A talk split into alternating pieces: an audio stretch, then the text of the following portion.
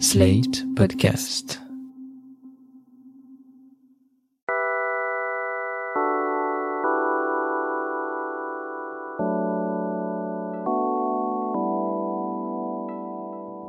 On parle peu des gens qui restent, de celles et ceux qui se suspendent à une absence, à un vide. On dit souvent que le deuil, c'est le prix à payer pour avoir aimé. Les gens qui restent retiennent leur souffle des semaines, des mois, des années, tout en oubliant parfois que leur cœur bat et que vivre, c'est accepter la possibilité de la perte. J'ai voulu vous raconter les gens qui restent, leurs amours, leurs amitiés en filigrane, les rencontres qui ont marqué leur vie à tout jamais. Je suis Lucille Bélan, vous écoutez Les gens qui restent, un podcast slate.fr.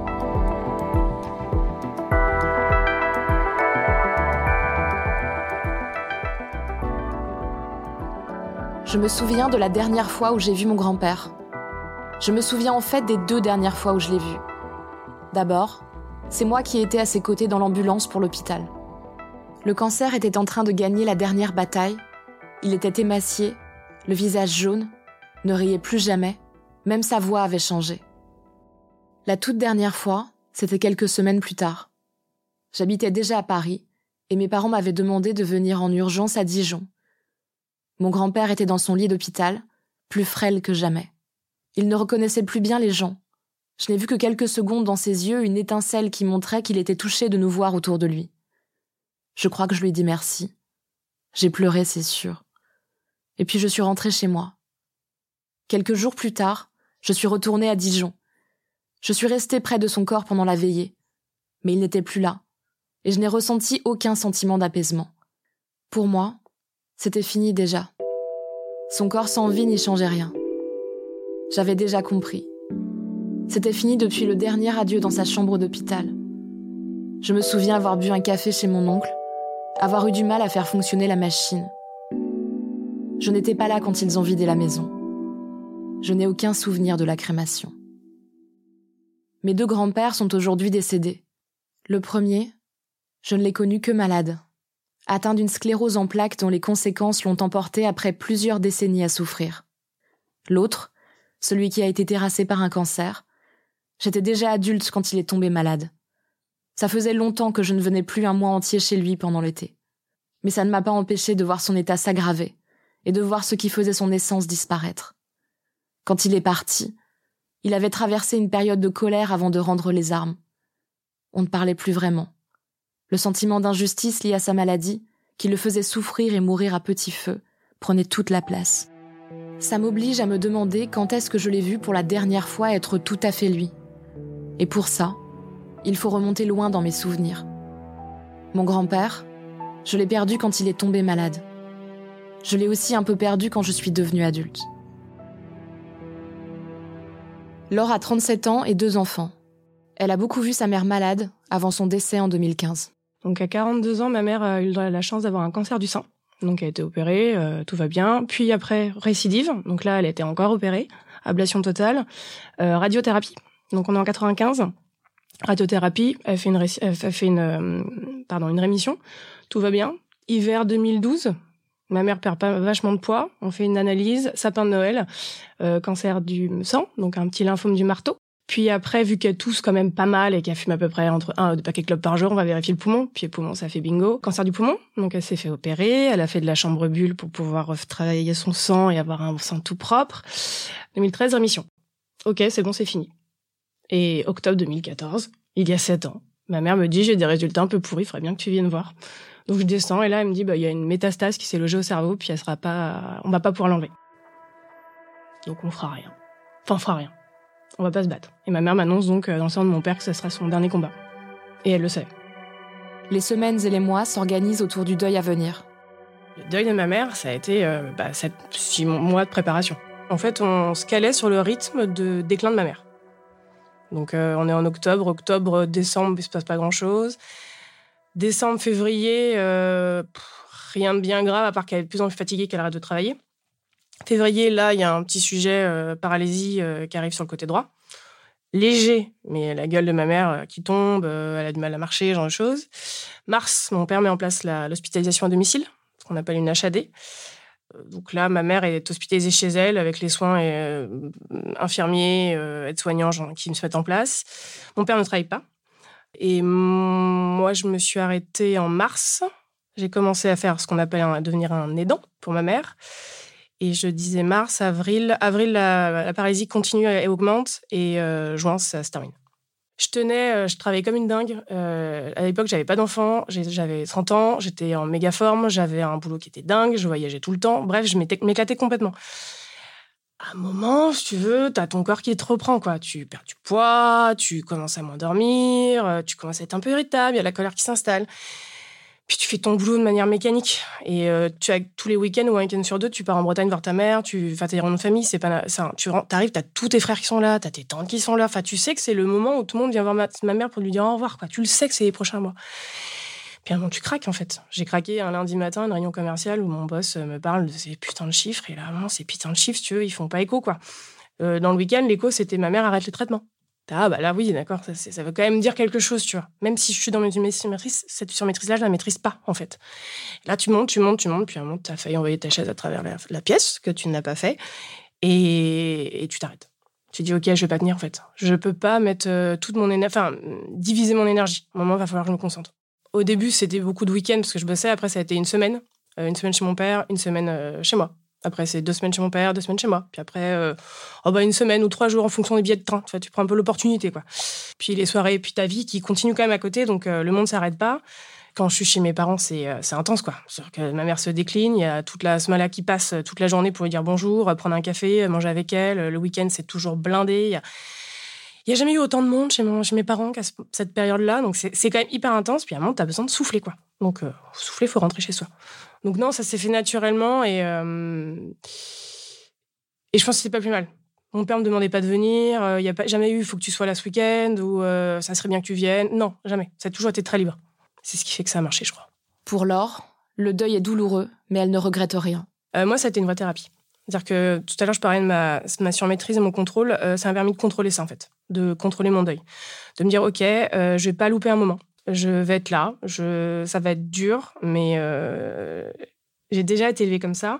C'est-à-dire que ma mère avait déjà perdu sa mère. Bon, accident de voiture, rien à voir, pas la même situation, mais elle avait 13 ans. Donc moi, j'ai déjà vécu dans le deuil de ma grand-mère. Je ne savais pas ce que c'était d'avoir une grand-mère, je ne connaissais pas. Et je me suis dit à un moment, bah, moi, j'ai la chance de pouvoir le vivre avec ma mère à ce moment-là, de la côtoyer tous les jours, avec les bons et les mauvais moments, euh, de partager un instant de vie qui n'est pas le meilleur, mais en même temps, c'est celui qui a été le plus intime. Bah, j'ai pris. Alors, euh, je crois que je me suis même pas posé la question, en fait. Et je ne le regrette absolument pas. Ma mère, elle est partie euh, dignement dans le sens qu'elle se rendait pas compte de ce qui se passait, vu que c'était une tumeur au cerveau qui appuyait. Elle a sorti des trucs. Enfin, c'était. Euh, heureusement qu'elle s'en rendait pas compte. En plus, en tant que médecin, elle aurait très bien compris, vu les signes qu'il avait déclinés, elle aurait pas été à l'aise. C'était très bien qu'elle voit pas. Donc, je n'aurais rien changé, mais vraiment pas.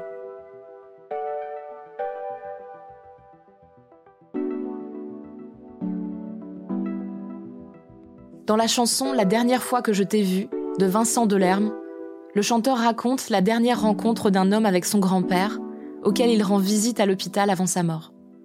S'entremêlent souvenirs du passé et constats mélancoliques du présent. La dernière fois que je t'ai vu, tu ne ressemblais déjà presque plus à toi. Ton sourire avait disparu, et cette fois, c'était sûr qu'il ne reviendrait pas. La peau sur ton visage n'était plus celle des images de toi en été, assis à des terrasses de café, partout en France où tu avais pu toute ta vie trouver des terrasses de café en été. Mathilde a eu la chance de partager un dernier moment avec une femme qui a beaucoup compté pour elle, son arrière-grand-mère. Se sachant au crépuscule de sa vie, après une hémorragie interne, la vieille dame accueille ses proches. Je venais d'avoir 20 ans euh, et un jour, euh, la fameuse amie euh, qu'elle voyait tous les jours nous appelle en nous disant que mon arrière-grand-mère est à l'hôpital parce que visiblement elle a une hémorragie interne. Sans cause particulière, juste elle a 96 ou 97 ans et voilà, ça arrive. Donc elle est hospitalisée. Et là on se dit tous, ok, elle a 97 ans, elle va pas s'en sortir. On sait qu'ils vont pas l'opérer parce qu'en fait, elle est trop vieille et qu'il y a l'anesthésie, ça serait trop compliqué. Donc, euh, on va aller la voir et on sait que c'est la dernière fois qu'on va la voir. On ne sait pas combien de temps. elle va vivre encore, mais on sait qu'elle va décéder prochainement. Donc, euh, on prend tous euh, la route et on va à Sainte pour la voir à l'hôpital. Déjà, c'était très bizarre parce que moi, je l'avais jamais vue à l'hôpital. Elle, je l'ai toujours vue euh, chez elle, quoi, hyper autonome, etc. Et c'était une toute petite femme. Elle devait faire 1m50. Et j'arrive dans cet hôpital. Bon, je suis pas très fan des hôpitaux.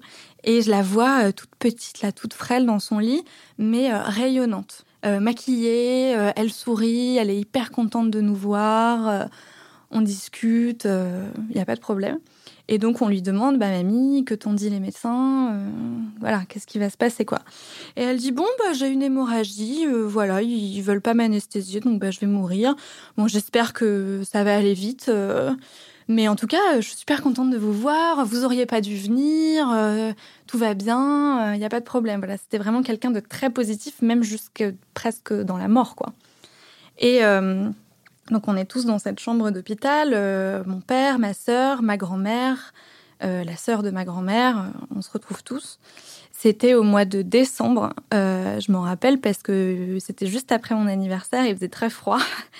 Et, et à un moment, en fait, au bout d'une heure dans la chambre, moi, je n'arrive pas à retenir mes larmes. Je sais que c'est la dernière fois que je la vois.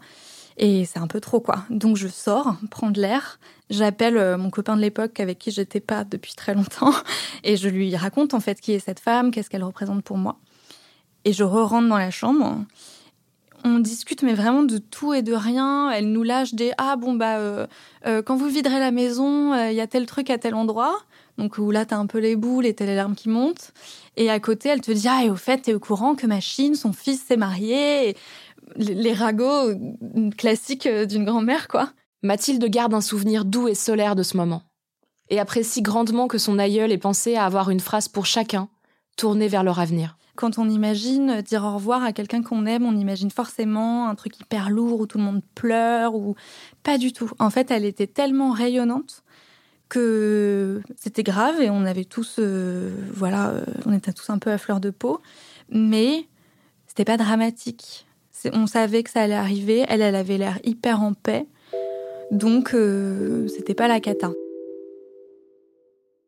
Puis arrive le moment où euh, quelqu'un dit Bon, bah, on va devoir y aller. Et là, on sait que c'est la dernière fois qu'on lui parle. Donc, euh, se met en place un espèce de ballet devant son lit où tous, un par un, on va lui parler elle nous prend les mains, elle nous prend le visage, elle nous parle. Moi, je, craque à ce moment-là, je, me mets à pleurer, je me contrôle plus, quoi. Et, euh, elle m'a dit un truc euh, très simple, mais à la fois incroyable. Elle m'a dit Je veux que tu aies une belle vie. Et je te souhaite d'avoir une belle vie. Et en fait, ça, ça a l'air de rien, mais quand tu sais que c'est la dernière fois que tu la vois, putain, c'est super beau. Enfin, en fait, moi, j'ai trouvé ça très beau qu'elle me parle pas d'elle à ce moment-là et qu'elle reste euh, dans le partage et dans la générosité et qu'elle me parle de moi qui venais d'avoir 20 ans et, qu'elle me souhaite euh, un bel avenir. Donc euh, c'est le dernier souvenir que j'ai d'elle. J'ai beaucoup beaucoup pleuré en sortant de cette chambre d'hôpital parce que c'est quelqu'un que j'aimais énormément et c'est un de mes modèles féminins et je pense que ça le restera pour toujours. Mais d'un autre côté, je suis hyper fière de l'avoir connue et ce moment-là, on me l'enlèvera jamais. Et je le trouve très beau et c'est un, c'est un beau souvenir dans mon esprit.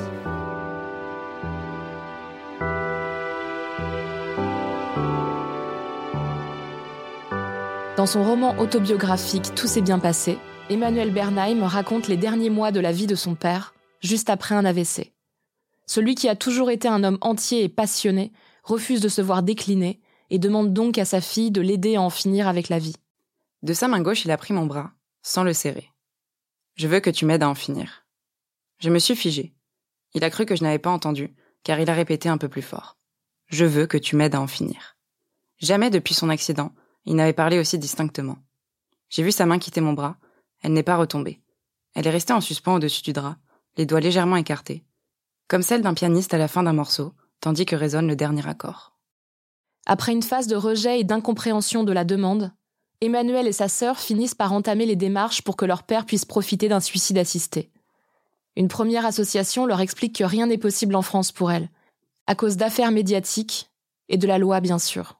Vous savez, en France, euh, depuis Vincent Imbert et Chantal Sébir, tout est devenu beaucoup plus compliqué. Avant, les choses se faisaient comme ça, sans en parler. Elle m'explique la loi Leonetti, les amendements qui y ont été apportés, et l'impasse dans laquelle se trouvent médecins et malades. Pour en revenir à votre père, nous ne pourrons vraisemblablement rien faire ici. Une association suisse est contactée. Emmanuel et sa sœur Pascal se retrouvent face à une réalité glaçante. Le décès de leur père dépend du bon vouloir de l'association, mais aussi de nombreux dossiers à remplir, d'une organisation impressionnante et d'une discrétion qui fait ressembler l'opération à un film d'espionnage. Nous nous répartissons les tâches. Pascal préviendra les ambulanciers et la dame suisse. Et moi, je m'occuperai du film et du notaire. Puis, nous nous retrouverons à la clinique pour annoncer à notre père qu'il devra partir seul. Après de nombreux rebondissements, dont une audition au commissariat, Emmanuel reçoit l'appel fatidique. Un numéro interminable s'affiche. C'est la dame suisse. Madame Bernheim?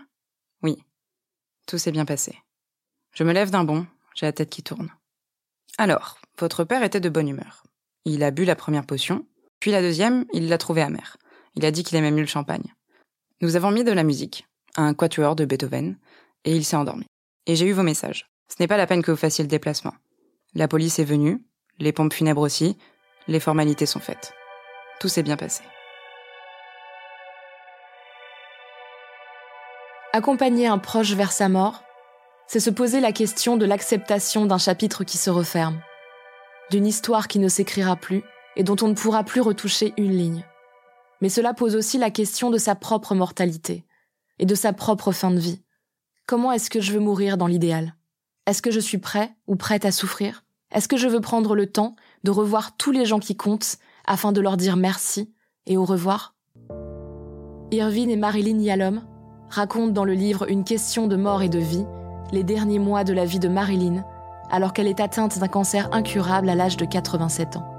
Ils signent chacun un chapitre sur deux sur leurs doutes, leurs souffrances, le récit du parcours médical et dressent au final un état des lieux d'une vie ensemble, personnelle, professionnelle et amoureuse. Tout le monde n'a pas la chance de voir venir sa fin, de décortiquer ses rouages et de faire le bilan de sa vie tout en étant entouré d'amour. Mais c'est ce que beaucoup d'entre nous souhaitent, je crois.